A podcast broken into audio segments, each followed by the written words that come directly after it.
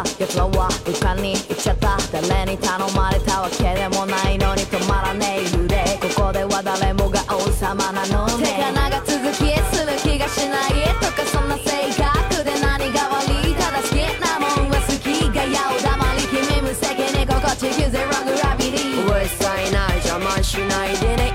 派手にやってみようや飲みそイマジネーション見たもギターもそれ全部血になる飛べる飛べなめさしとけ頭ん中も完成形見えた頭ん中も自由自在心の網目細かくして最強の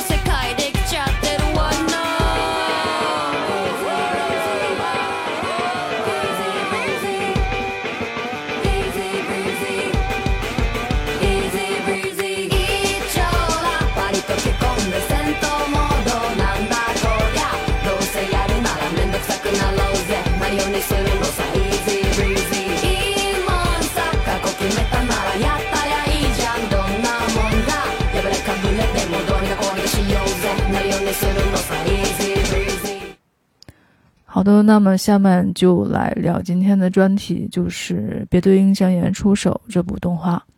这部动画已经完结了一个多星期了吧，所以下面聊的内容就全部都是完全剧透的。如果你想不剧透的话，还是先看一下十二集的动画，或者是看看漫画也可以的。先来说一下这个故事简介。这个故事其实是非常简单的，就是三个高中生在学校里面的一个社团，就是印象岩这个社团里面做动画的故事。这部漫画《别对印象岩出手》是大同诚通二零一六年开始连载的一部，也算是他的出道处女作。一九年，汤浅证明的这个公司三 S 哈路就宣布把它动画化了，然后一月份在国内有这个 A 站来引进播出。简单的介绍一下这三个主角，他们的各自的设定好了。浅草绿他是一个擅长画世界观以及机械设定和场景的这么一个机械狂人。他的这个岗位在动画业界里面基本上就是背景美术以及机械设定这些岗位。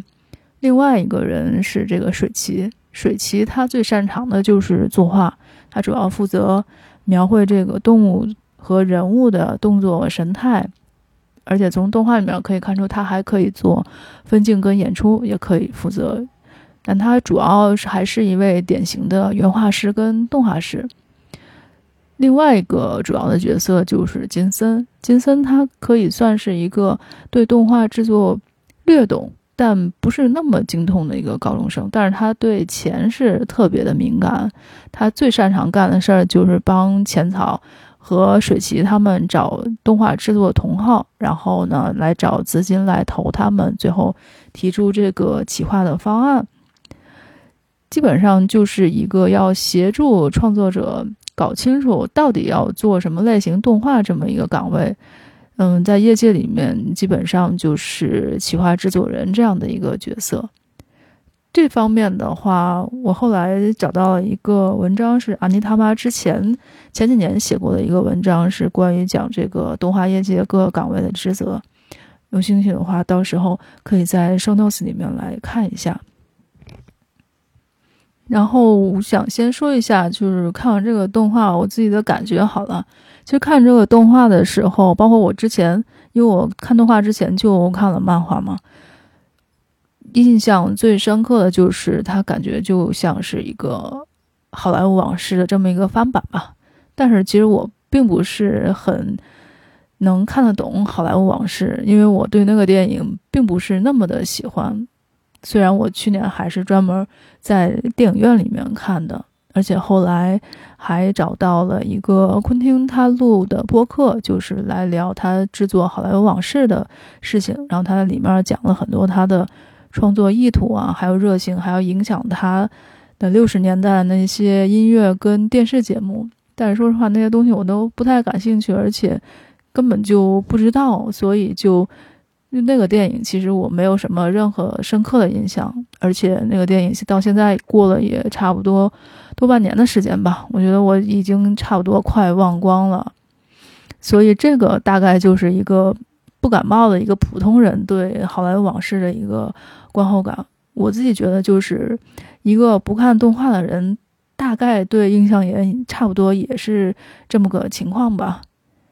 以前的话，因为从开始看动画到后来有一段时间特别沉迷的时候，会产生这么一种想法，就是我想要做一部动画，或者是画漫画。呃，对我来说的话，就是画画，因为以前我是一个特别讨厌上美术课的人，但是我现在基本上可以就是将就着画点东西吧，反正画的不是很好，就是。会对画画这个东西产生兴趣，而且我觉得画画是最解压的一个方式，比其他的什么看电影、看剧都要解压。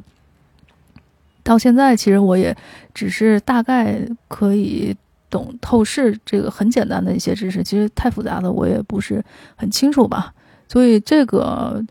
技能基本上是因为看动画才获得，算是就是为这个爱好。为爱充电这么一种习得的东西吧，但是这个梦想其实是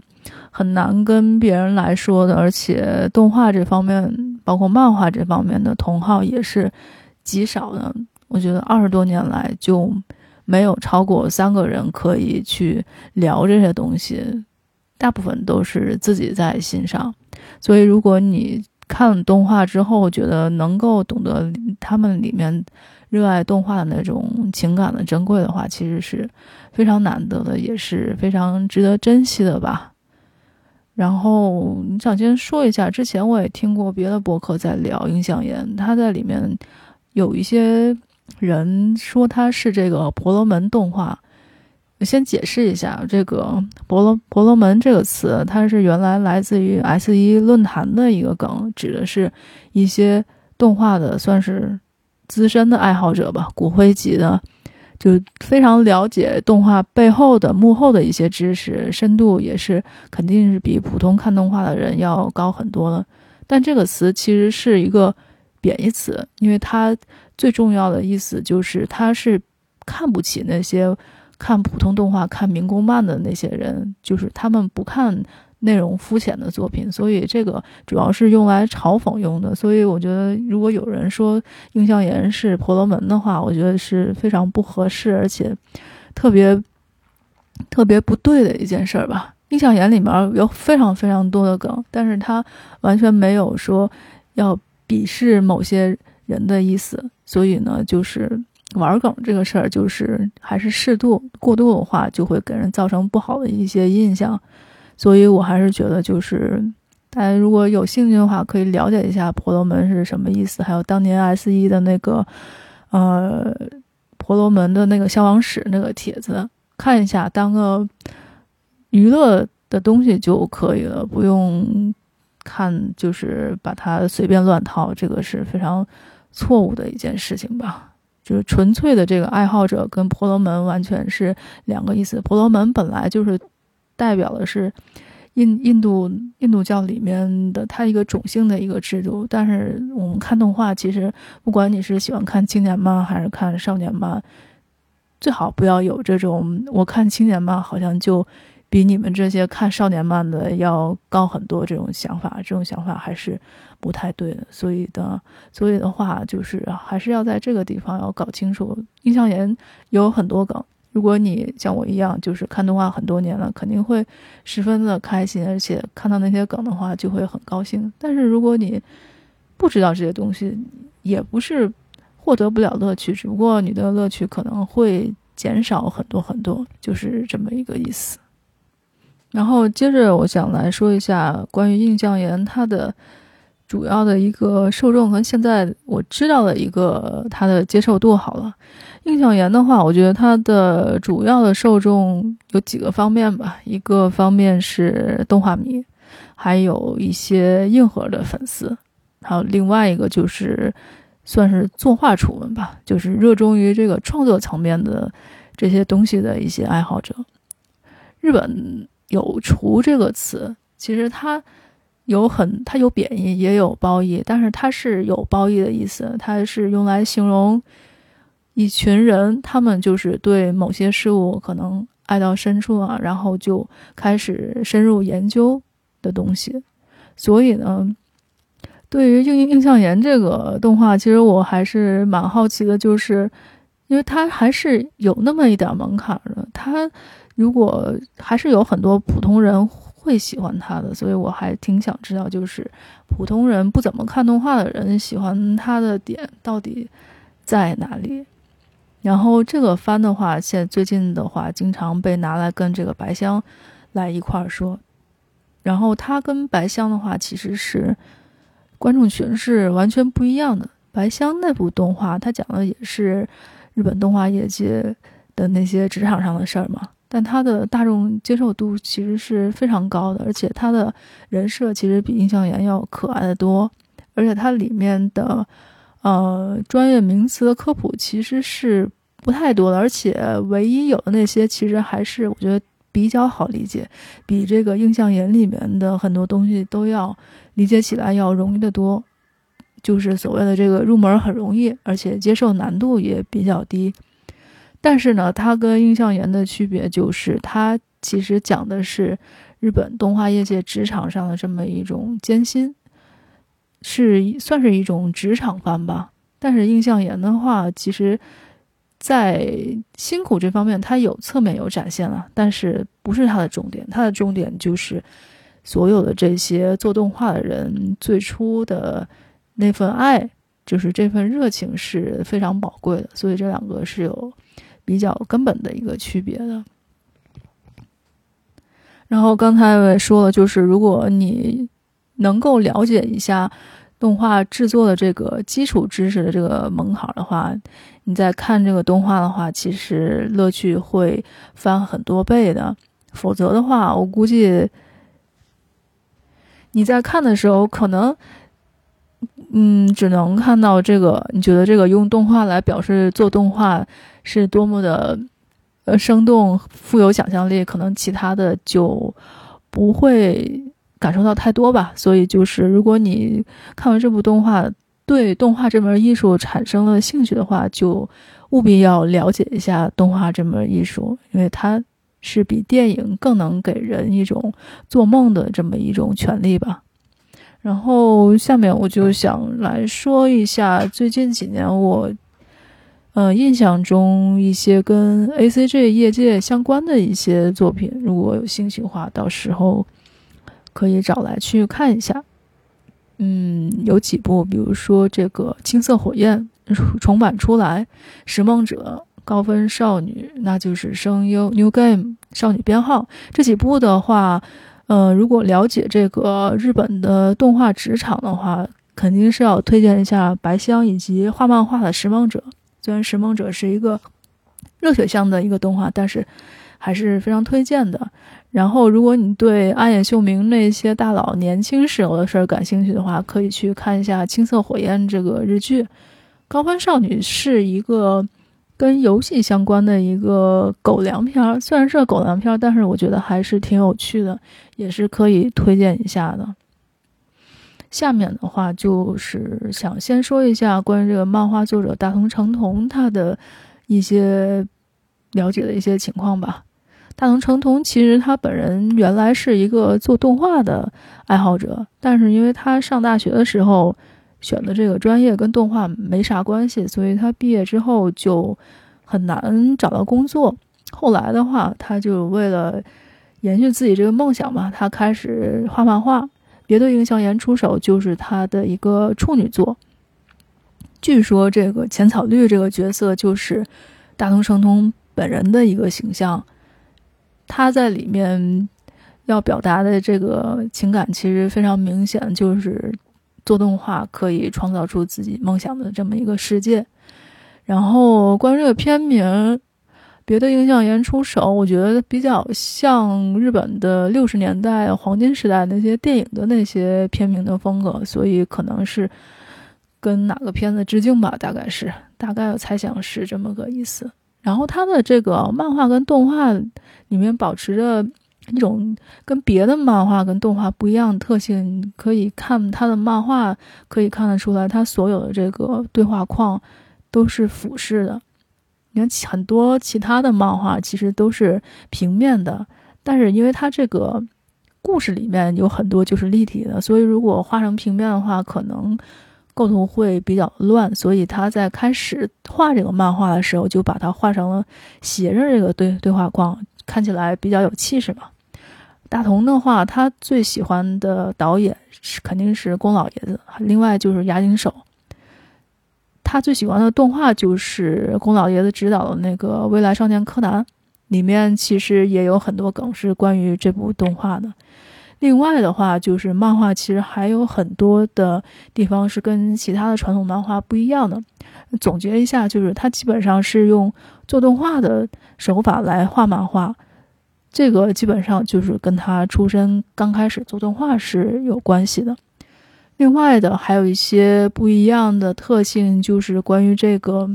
这三个人主角这三个人的关系吧。就是后来看过他的一些采访也好，和他的推特也好，他经常会说，就是这三个人的关系并不是什么好友，就是单纯的一种伙伴关系。他其实是非常讨厌“热血”这个词。可能就是跟他以前上学的这个经历有关，他经常被霸凌，以及他后来去参加过电影的社团，当时那个社团里面人也是让他来做东西，算是就是贿赂他来让他做东西的，所以他一直都挺讨厌什么青春啊、热血啊这些词儿。像《印象岩》里面，其实热血的场面已经是非常少了。我觉得十二三集里面可能也就那么一两个，所有的这个热血沸腾其实都是一笔带过。传说就是他画漫画的时候，编辑让他多做点这个东西，都被他拒绝了。他基本上是把这个学校里面的这个印象研这个社团当成了一个社会的一个缩影吧，职场的这么一个缩影。而且里面有很多他据说是他喜欢这个漫画的一些梗，比如说。这个石黑正树的女仆咖啡厅，那个基本上就是他故事里面的一些设设定就很像这个女仆咖啡厅。他画这个，他不不是想画拾梦者那种热血的成长故事，他算是创造了一个世界，然后让他们在里面画漫画。然后虽然有困苦，但是基本上算是在逐步的摆脱。社会的枷锁，比如说一个人进入社会要要经历职场的一些不好的一些事情，在他这里基本上是没有。在他的想法里面，可能就是画漫画是可以获得自由的这么一种情况。然后下面想说一下，就是看完这个动画的一个想法吧，就是其实这个动画一直在。讲的都是从业者他们最开始的这个初心啊、热情啊，就这些东西，就是你看过二三十年的动画之后，你就知道现在的日本动画里面能保有这些东西的其实是非常非常非常少的了。也是因为印象岩画了这样的东西，也是可能也是为了引起这个业界的一些注意吧。毕竟暗夜修明很多年前就已经在说，日本动画业界要完了，要完了。但到现在也算是半死不活的，还活着吧。很还是有很多的从业者希望动画制作能够回归到以前的这种创作本身。包括我之前看那个《异度侵入》，《异度侵入》的一个访谈，里面有这个监督，还有这个演出，还有就是声优他们的采访。他们当时在说的就是说，希望这个《异度侵入》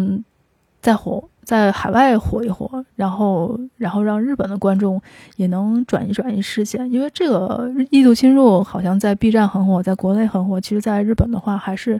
挺冷门的，纯属是那种墙外香，然后墙里没人看那种东西吧。所以就是说，当今的这个日本本地的这个动画市场，其实它很多还是以这个观众的口味为基准，并不是说想要做。多少的这个艺术创作，还是以还是得先活下来为主吧。所以呢，印象岩这个番还是在，呃，提倡就是导演应该勇于的这个忽视观众的口味，表达自己真正想画的东西和自己的思想。这种其实很简单啊，就最近这几年异世界的这个番为什么这么火呢？因为观众喜欢看啊，因为观众都喜欢在这个吃饭、上厕所的时候看这种不没有脑子、根本也没有主题的这种东西。只要这种东西甭管好不好，一出来肯定会有人看，然后就有人会买，所以呢，就是会赚钱，就是这么一个情况。当然不是说。不要赚钱，钱肯定是要赚，但是会想要说，现在日本甭管是电影还是电视剧，还是动画来说，大部分都是没有新意跟没有任何特色的这么一种作品吗。小众的东西又过于小众，基本上我觉得就是可能粉丝都不一定能看到太多，所以他在倡导的还是给这种。啊，艺术动画还有就是，呃，类型动画更多的一些空间吧，就是让这些从业者能够做更多有意义的事情。做动画的话，其实还是特别的需要想象力跟创造性的。我之所以喜欢这个日本动画，可不是因为这些异世界跟现在的这个所谓的卖肉跟日日常这些东西跟。国产动画有什么区别？其实本质上并没有任何区别，都是因为以前有那些比较有内容的类型片跟文艺作品，才让它显得跟美国动画是非常的不一样。所以呢，什么时候就可以做出来像那种有质量的东西的话，可能日本动画才有复苏的一天吧。下面我想简单的聊一下汤浅证明他这几年的一个走向。好了，汤浅证明他之前有很多非常奇诡的番，然后自从这个春宵苦短少女前进吧，他感觉就一下子就走进了这个普通大众的市场。他后来就是为了赚钱做了几部，包括宣告黎明的鹿之歌，还有去年的若能与你共乘海浪之上。这两部其实是非常靠近这个主流院线的市场，应该也是赚到不少钱了。另外，除了这两部的话，他给网飞做的那部《恶魔人》，就那部我觉得还是可以的，因为那部算是他的一个不错的一个动画吧，而且他的讨论度也很高。但是我不是什么《恶魔人》的忠实粉丝，我只是从。动画的角度来说，它在剧情跟这个作画上面都保持了一个比较高的质量，所以还是挺值得夸赞的。然后他最为欣赏的，肯定对我来说，肯定就是心理游戏。其他的，包括这个兽爪、乒乓，都一样，都是非常有他个人风格的东西。即使他的。最早的出道作，他做过这个《蜡笔小新》跟《樱桃小丸子》这两部，跟他这两个系列的其他作品也是非常的与众不同，也是非常推荐去看一下的。然后你再看一下今年的这个《印象岩》，《印象岩》其实他在里面已经把自己的这个标志性的毁原作的这种作画风格已经收敛太多了，应该说是非常规矩的这么一种作画风格吧。演出其实还是非常出挑的，但是呢，已经是完全不狂野的。整体的话，还是算比较出彩的，完成了还原并升华这个漫画这么一个任务。而且他原创了非常多东西，也深化了这个主角他们在制作动画的这么一个热情的这么这么一种感情吧。所以还是相当合格的这么一个作品。然后最近的一个消息就是，他在做完《日本沉没2020》之后，就宣布退休，要休息一段时间了。因为这几年的话，他基本上一年要做好几部，其实还是就是以猝死的方式来做动画，还是挺危险的。就希望他能休息一段时间，能再做更好的作品吧。然后下面我想说一下关于这个印象岩动画跟漫画的一个区别。其实印象岩的漫画的风格也是非常立体的。我刚才之前已经说过了，就是它的对话框都是采用这个透视的方式。然后，当你看过漫画之后再看动画，那动画里面又出现了非常多的这个原创的画面和镜头。举个例子，比如说第一集里面在浅草跟金森遇到水崎的那个画面那个桥段。其实漫画里面它就是他们在偷听，就是这么一个定格。但是动画里面就是他们在逐步的一个接一个出场，然后后面的话就设置了一个机关，把那个保安挡在了后面，设了个小陷阱。所以这个就是典型的汤浅证明的恶趣味。他在很多之前的动画里面，包括小新的那部《超级小白》，最近还在放，因为我一直在看那个番，其实。并没有多大意义，就是汤浅玩票的一个东西。但是如果你是汤浅的粉丝的话，还是能感受到乐趣的。所以我还是嗯推荐可以看一下，到 B 站去看一下这部《超级小白》这个泡面番。所以他们的相似之处就是汤浅证明其实一直追求的，他的这个画风都不是多么的写实的人物或者是这个场景。他都是为了展现主题，用一种特别诡异的颜色和线条来画人跟动作。除此之外的话，动作里面、动画里面还有很多的这个动作跟场景也都是原创的。比如说前几集有这个他蜻蜓的那个飞机起飞的很多的动作，都是能让这个机械控或者是设定控热血沸腾的一些东西吧。其实他主角的很多动作，其实都是在漫画里面是一带而过，但动画里面都还表现得非常的生动，算是弥补了一些漫画的不足吧。而且在动画里面的他这整个的场景比漫画就更加的宽广了，所以这个表达主角的他们这个对动画的这个热爱的这个情绪也是更加的饱满了。这样例子其实还挺多的，所以动画我觉得成功的话。有一半都是要归功于汤浅证明的，加上原作的这个漫画，它整体的这个分镜绘制的就非常的不一样，而且它的台词量非常大。因为我记得我刚开始看漫画的时候，这漫画还没有汉化，就看的是生肉嘛。前几话的它的那个台词，基本上每一个格子里面有一半都是台词，反正我是没见过台词这么多的漫画。所以这个音像岩算是原作大同跟这个汤浅证明一块儿给动画迷们的一份礼物吧，也绝对是动画跟漫画结合的这么一个成功的这么一个典范，充分体现了动画跟漫画这种形式是，啊，做梦的权利为梦想，也算是插上了一对翅膀。然后下面的话。我想说一下，就动画里面有提过的一点，就是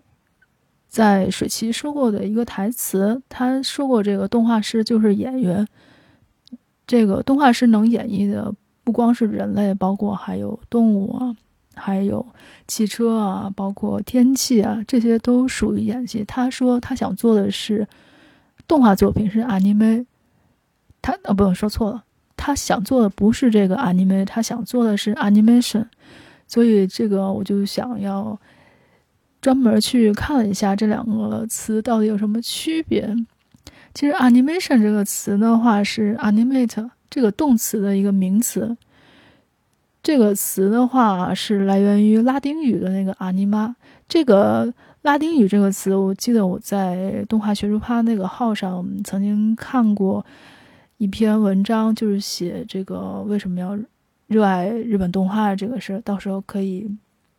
附上，然后一起来看一下。这个词的意思就是要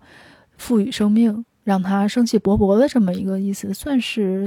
发源于这么发源于电影的一个单词吧，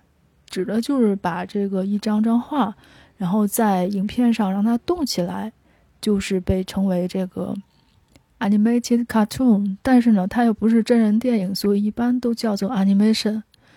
animation 其实一般情况下指的是一秒二十四格的这个欧美动画这方面比较多，因为日本动画其实并不是一秒二十四格，日本动画一般都是八回的这么一个动作，就是一格的这个动作，它是用摄影机拍三次。所以呢，就一秒的时间，它只要画八个就 OK 了，并不是这个一秒二十四个的这个传统的动画，也算是一种有限的动画嘛。所以刚开始欧美那边其实对日本动画这种看起来偷工减料的这种作品，其实是非常看不上的，也非常的蔑视。但是最近几年，就是因为欧本欧美那边对日本动画的这种推崇吧，反而倒是有点敬畏他们这种效率很高的这种东西了。别的印象员出手的话，其实他是在赞美的这个有线动画的这个演出。其实好多情节，我觉得里面。作为一个我看了二十多年动画的人，其实还是有点要反映一下，所以我觉得对普通普通人来说，可能还是有点难懂。但是呢，我觉得就不管你懂不懂吧，反正还是能够感觉到作者对做动画的这个热情。包括里面提到的有一些，就是呃，日本动画其实很多大部分都是用这个赛璐璐和 CG 合成的。以前的话其实是手绘的嘛，现在都是用电脑处理，都是赛璐璐跟 CG 来合并完成的东西，以至于就是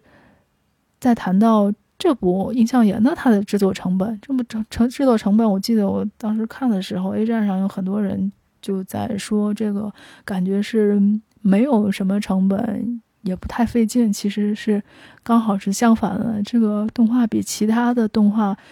更加的消耗成本，因为每一个动画里面它的所有的动作这个桥段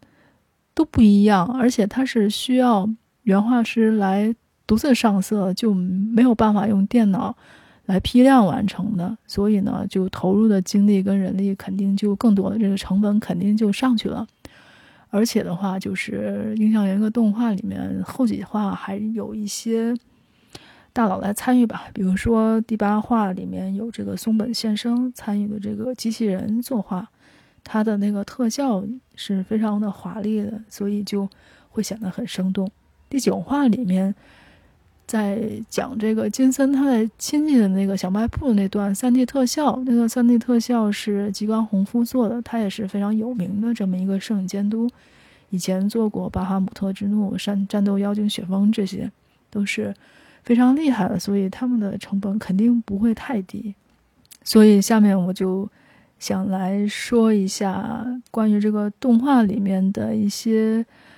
嗯梗吧，就我知道的一些梗，举几个例子。如果你有兴趣的话，可以去翻这些梗的东西来看一下。首先说一下，就是因为。他这些梗吧，他有些应该是没有拿到版权，所以他都是自己重新画出来的。所以呢，他这些梗并不是跟原来的那些东西太像，而且就是因为它不能太像，所以就需要动画迷自己去仔细的来发掘一下。然后举几个例子，就第一话里面开飞机那个桥段，很明显，明显就是宫崎骏的这个《天空之城》。然后第一话里面提到的三个大佬。应该就是 Gadas 公司里面的安野秀明、赤井秀文跟山贺博之这三个人。然后秘密基地里面提到了三个作画的大佬，分别是井上俊之、大平敬也跟激光雄。大平敬也是经常跟这个唐田正明来合作的。然后第一话有一个片头里面提到这个未来少年柯南，就是刚才说过的这个宫崎骏的第一部。第一部的这个监督作品是有非常不同的意义的。然后在第三话里面有一个非常重要的致敬，就是《星空清理者》这部作品。这个作者是幸村成，幸村成去年有一部他的这个很久的漫画被动画化之后，口碑很好，销量很差，就是这个《滨海战记》。所以这两部是幸村成的一个代表作。后面的话就会有一些。非常大佬的这么一个制作班底吧，比如说五十岚佑贵，他做过《灵能百分百》，还做过《百日红》啊。另外的一些人，包括这个吉原拓也，他做过这个《血界战线》。另外一些就是包括还有一些电影方面的一些梗吧，包括这个卢米埃尔兄弟的火车进站的这个场景，在中间的其中一话，就是在这个观众在这个学校里面看他们做的这个东西的时候。就是在电影里面这个沉浸式的体验，这种实感是致敬这个火车进站的东西的。后面几话的话，因为很多都涉及到这个机设，所以呢，他就为了规避版权，致敬了一些啊萝卜片儿，比如说这个 EV 初号机，比如说铁人二十八号，比如后面还有这个机动警察，还有高达，还有全金属狂潮，以及这个奥特曼也有，包括呃高达之父这个大和原邦男以及 Macross 的设计者宫武一贵，宫武一贵也是有设计这个飞跃巅峰的机设，所以这块的话是非常多的一个致敬。然后再往后的话，其实还有一些，比如说第七话里面甚至都有这个 Michael Jackson 他那个 Billie Jean 那个舞蹈，以及后面还有这个 Galaxy 他的动画《王力宇宙军》啊，这部动画是我非常喜欢的一部动画，里面的这个火箭发射场景也被挪到了这个映像眼里面。再往后，另外还有一些呃能为人熟知的梗，比如说鲁邦三世以及汤浅。的其他的一些作品，这个《春宵苦短，少女前进》（F.L.C.L.），还有宫崎骏的一些，比如说《鲁邦三世》其中的一部《卡里奥斯特罗城》，还有就是《哈尔移动城堡》。电影的话，包括还有这个黑泽明的这个《用心棒》，应该是第十话吧，就是那个浅草他弄成那个宫崎骏的那个造型，然后还摆了个 pose，那个 pose 就是《用心棒》的那个主角。再往后的话，十一、十二话里面还有一些，比如像这个《攻壳机动队》的剧场版《飞跃巅峰》，以及之前的那个《宣告黎明路之歌》，和其他的一些汤浅的东西，什么四叠半神话大戏也是有的。还有另外一部前几年我比较喜欢的动画，就是《变周记》。这些梗基本上，我觉得就是如果你最近十几年喜欢看动画的话，应该。差不多都能看得出来。另外就是印象岩的这个 logo，它其实特别像三斯哈鲁公司的那个 logo，就是这个印象岩 logo 走起来完全就是三斯哈鲁那个那个样子。然后想来说一下一些它里面经常会提到的一些专业术语。好了，前几话其实有经常提的是一个，他用这个人偶。旋转来解释这个椭圆旋转这么一个规律，其实它是按照这个近大远小的这个视觉原理来进行作画，就是让这个人物跟这个事物保持这个符合运动规律的这么一个形象。然后后面还有一些，比如说他在用这个爆炸特效的那些技法，其实跟影视行业基本上是相通的，以及他在里面有提到这个出气筒的三回攀。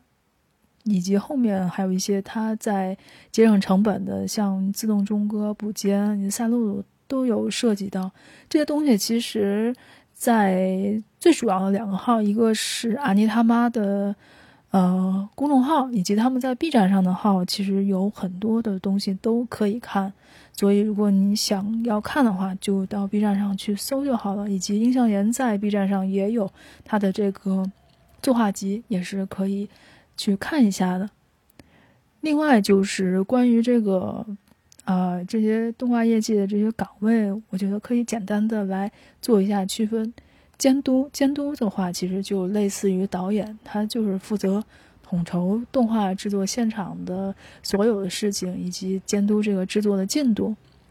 另外的一些的话，比如说系列构成，系列构成。的话，它是主要是负责整个故事这个剧本的故事线的一个走向。摄影的话，其实它主要就是负责把这个原画跟背景啊摄影合成。然后现在动画的话，基本上都是用这个电脑，然后数字化普及。它主要是来做这个滤镜以及很多的特效跟动画效果的合成。摄影特效的话，基本上就是它可以。通过电脑把这个画面拉远或者拉近，调整焦距，然后让人物淡入淡出这些特效。因为用这些特效的话，可以节省这个动画张数，然后节省成本。演出的话，可以在这里面，嗯，主要的来说一下，因为后面几集也有重点的提到演出这个环节。演出其实相当于是一个。副导演的这么一个角色吧，他是负责统筹动画质量。导演的话，像监督的话，他是负责一个大方向，而演出的话就要去指导各个细节。比如说，导演他说想要一个什么样的东西，演出的话就是要告诉下属的每个环节应该怎么做。另外的话就是演出这个环节，它就是所谓演出，就是要相当于电影里面的演员嘛，在动画里面，它就相当于是要告诉作画人员怎么去作画表演，就保证他画出来的东西人物都很符合这个人设，动作很顺畅，以及非常的。嗯，节约成本吧，至少你不能这个超过成本。这些东西在第九话里面其实是非常的，呃，清晰的强调了这个演出的意义是什么。里面这个金森也曾经说过，这个观众他不一定会懂设定，所以呢，如果没有演出，用别的东西辅助把这些东西做出来的话，有时候观众可能看不懂你的这个画面想要。表达的意思，所以这个演出的重要性就不言而喻了。浅草就在那个时候，他就突然明白自己他之前所要求的那些细节的表现就是演出，然后后来后面就是挑了几个细节来表达这个炮弹怎么发出去这个意思。里面有几话的话，会感觉它有很多重复的画面出现，就看起来好像在偷懒。事实证明，它。有一些东西的确是因为赶工，所以在节约成本。但是演出这个东西是这个样子，不一定要作画张数多，演出效果就好。有的时候是不需要太复杂的画面，也可以达到这个好的演出效果。那么下面我就想来说一下这个动画里面其他的一些出彩的地方和一些我觉得是缺陷的一些地方吧。这个动画里面的演出肯定是非常精彩到位的，他的很多演出就是他的一些想讲的事情，他都不是通过嘴讲出来的一些台词，而是通过动作的演出，表现力会更加的好。比如说有一些场景，他表示这个人来人往，他会用这个延时摄影来弄。然后另外的话，就是有一些夸张的手法，比如说我记得。第十话还是第九话，就是金森跟这个学生会他们几个人对峙的时候，这几个人都仰着脖子看着天，来表达他们就是跟对方的一种对峙的这么一种情绪吧。另外的话，就是关于戏中戏，它基本上是用第一人称代入的，就比较好理解。另外的话，就是前几集里面关于这个他们放的东西太生动了，所以就直接。造成了一种坍塌的这个屋子的这个形象，其他的包括这个长镜头都是运用的算是比较好。不好的地方其实也是非常明显的，尤其是最后一话，你能明显的看出来，他为了节省这个作画，有很多的镜头都是重复使用的。据说这个后面，尤其是最后一话，都是踩着这个 deadline 完成的。所以呢，就因为那个时候日本已经在。疫情开始蔓延了，所以能放出来就已经很不容易了，所以就说可以理解吧。但是他肯定是可以能够做得更好的。最后的话，我就想来讲一下动画里面有讲过的业界里面的一些事情吧。比如说前几话里面有提到过关于业界里面他们在嗯时间的这个耗费上跟制作质量上的这么一个矛盾。其实每个。从业人员就是你不是这个为爱不需要赚钱的，你是要赚钱的。他们都是需要一种省钱，但是呢，你又不能影响观感的这么一种制作的方法。如果时间紧迫的时候，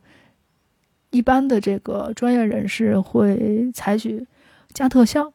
来制造一种震撼感。如果这个你来不及上色的话，就用单色的背景。复杂动作的话，就尽量的重复使用这个动作的这么一个技法，这么是一种，呃，在动画里面就可以表现出来这个业界人员他们怎么来处理这方面的问题了。另外一个就是关于这个手绘跟三 D 作画之争啊，这个争论其实一直都没有停。我觉得我最近几年是可以接受这个三转二的作画的，以及最推崇的肯定是手绘啊。对于三 D CG，其实我还是不是太能接受吧，因为三 D CG 做起来其实还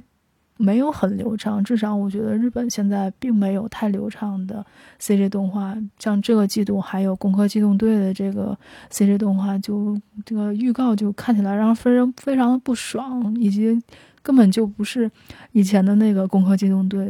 就非常的令人不安。所以我也不期待它能做多好，我也不打算看。这个这点的话，其实最后大家的观点就是。一定要准时完成这个工作的节点，所以才会用自动钟歌这么一种技法来节省时间。因为创作人嘛，你首先想要让观众看到自己的作品才行，看不到的话，你表达再多的自我，好像也并没有太大的这么一个价值。所以说，当时在说这个吉卜力，吉卜力高高田勋跟宫崎骏是很能。但是如果没有铃木敏夫的话，那个《辉夜姬物语》到时候还不知道能不能做出来，都是一回事儿。所以印象岩他这个动画表达基本上就是把两个创作人员从创作一种纯粹的美到制造出一种呃美丽的商品这么一种过程。浅草跟水崎两个人就是一个创作人员，他们有想象力，可以画出。非常惊艳的东西，但是呢，动画制作本来就不是一个一两个人能干成的事儿，是一个团队嘛。所以金森的角色，他就是让印象岩这个团体，就是让他们生存下来了，不再是让动画停留在这个梦想的阶段，而是呃赋予了现实，能够实现他们的梦想，为很多人能够看到，这个是最重要的。所以这三个人的角色，其实我最喜欢的其实就是金森了。最后还想再说一下，就是现在我自己能看到的这个印象岩的这个口碑吧。那国外的有一些动画的评分网站上面的口碑基本上是从七到八分左右的样子，因为它跳出这个制作层面，你单看故事的话，它真的就是非常的简单。在普通人看来，可能就是没有特别的出彩，但它里面有一些细节，其实每一集都能让很多人获得共鸣吧。比如说，想要一起去看星空啊，想看星空一边洗澡一边流泪那个情节，其实被很多人都转发过。还有一起想要画画的这些共鸣，所以它虽然不是剧本层面上最好的一部吧。但是它还是有很多能够击中很多人的内心的这些闪光点，所以哪怕你对动画有一点兴趣，我还是就强烈推荐一定要看一下这一部。所以印象岩的话，基本上，嗯，大概聊了一下就是这些。下一集的话，我准备把音乐番另外一部，我觉得。比较典型的作品来拿出来说一下，然后音乐番这边就结束了，可以聊一下新的东西了。我是 Sarah，拜拜。他们想要的成熟，我想不通；他们嘴里的软弱，我听不懂。哪里在坠落？